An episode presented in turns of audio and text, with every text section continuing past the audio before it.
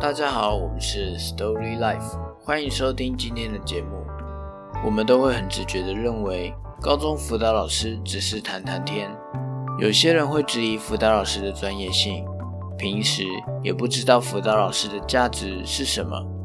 但其实辅导老师背后的努力与忙碌是很少被人看见的。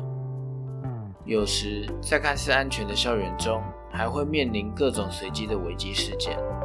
那么，我们今天从受访者的视角来看看他面对着怎样的危机。辅导老师的专业难被看见，就是因为辅导老师是跟人工作的关系，学生是活生生的人，不是像机器一样，辅导老师音步什么，学生就会 output 对应的东西。而辅导老师接触的学生、家长或是老师们，并没有学过智商，所以辅导老师。必须要用他们的语言来和他们工作，把所学的智商专业化成他们听得懂的语言，而且在智商的过程中，不太会一直强调专业形象，因为对学生来说，更在意的是眼前这个老师能不能听懂我，老师跟我的频率合不合，所以在过程中不会强调我是专业的，反而是让学生们知道辅导老师是真心关心他。今天我访谈了一位辅导老师。首先，我很喜欢他当辅导老师的信念，就是真心贴近真心，生命影响生命。从这次的访谈中，我发现庭轩辅导老师对待每个学生都非常真心。他说，唯一的挫折就是时间不够用，因为每天除了要上课以外，还要跟学生个别会谈，做其他宣传活动。最忙碌的时候，一天除了要上三堂课以外，还要接五个案子。而午休的时间，也会有学生主动前来约谈。有时候，当学生哭着找我的时候，我也不忍心说先吃完饭后再约谈。其实辅导老师还挺忙碌的。一开始，不是每位学生都认识辅导老师，懂得如何使用辅导室的资源。所以辅导老师会希望能够让学生们了解辅导室是做什么的。辅导老师除了会在新生入学时做宣传，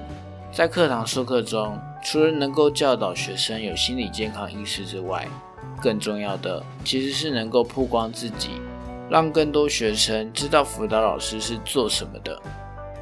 辅导老师在课堂中会授课，主要的课程是高中学生的生涯规划课。教的内容一般都不会在学测或是统测中出现，但是教的内容是契合目前学生生活中可能会遇到的问题，比如人际议题、时间管理、感情问题等。这些议题也许对考试分数没有什么直接的帮助，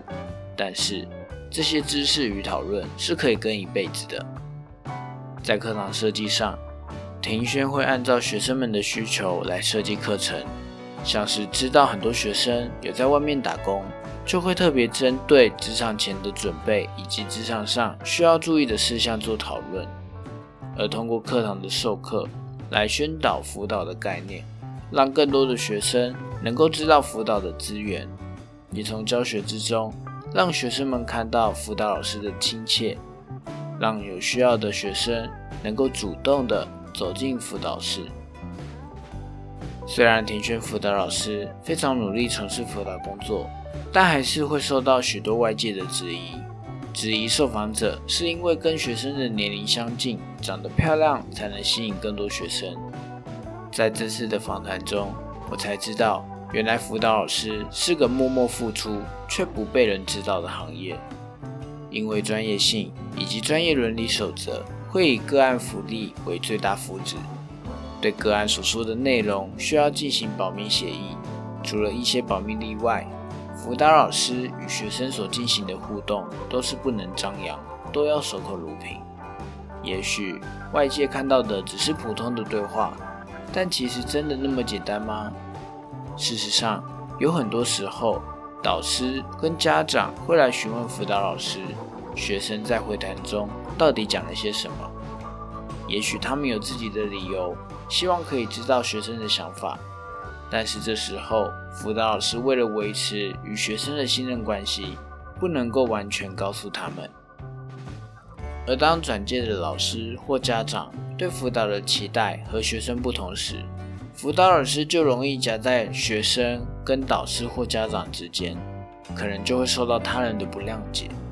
所以，辅导老师的工作除了辛苦，其实也有很多为难之处。庭轩高中辅导老师与我们分享了一个难忘的事件。当他还是一位初出茅庐的高中辅导老师，他遇到了一位高风险个案。在进行个别辅导时，受访者从一开始就发现到案主的手没有离开过外套的口袋，也在对话中发现案主有自杀计划。突然之间，案主说：“老师，我手中有一把美工刀，现在可以直接在你面前直接死掉。”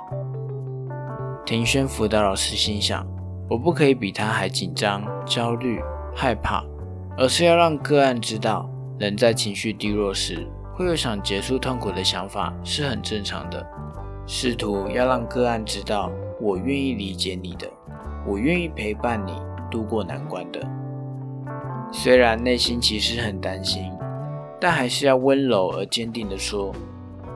你现在先把你手中的美工刀拿出来给我，这样我才能够安心的跟你继续对话，不然我会很担心你。”后来，这位个案写了一张卡片给庭轩辅导老师，上面写着：“老师，谢谢你，你是我认识最不一样的老师。”是你让我相信这个世界上还有人愿意理解我，让我知道我是可以在这个社会生存的。辅导老师确实不能被量化衡量价值，但这一小小张的卡片，就是对庭轩辅导老师来说最好的动力来源，也可以让他看见自己的价值。从这次的访谈中，我看见了辅导老师的专业性，才能缓解。一个又一个不被看见的危机，也因为辅导老师的专业性，才能洞察案主背后错综复杂的情绪脉络。高中辅导老师真的很忙，而且很专业呢。那接下来，在下一次的访谈中，辅导老师会面临各种压力。那么，支持辅导老师面对压力的力量是什么呢？谢谢大家的收听。如果喜欢我们的分享，欢迎订阅我们的频道、脸书、IG，按赞分享。如果有特别想要听的主题，或者愿意分享你们故事的人，欢迎留言或私讯粉钻告诉我们。那我们下次再见。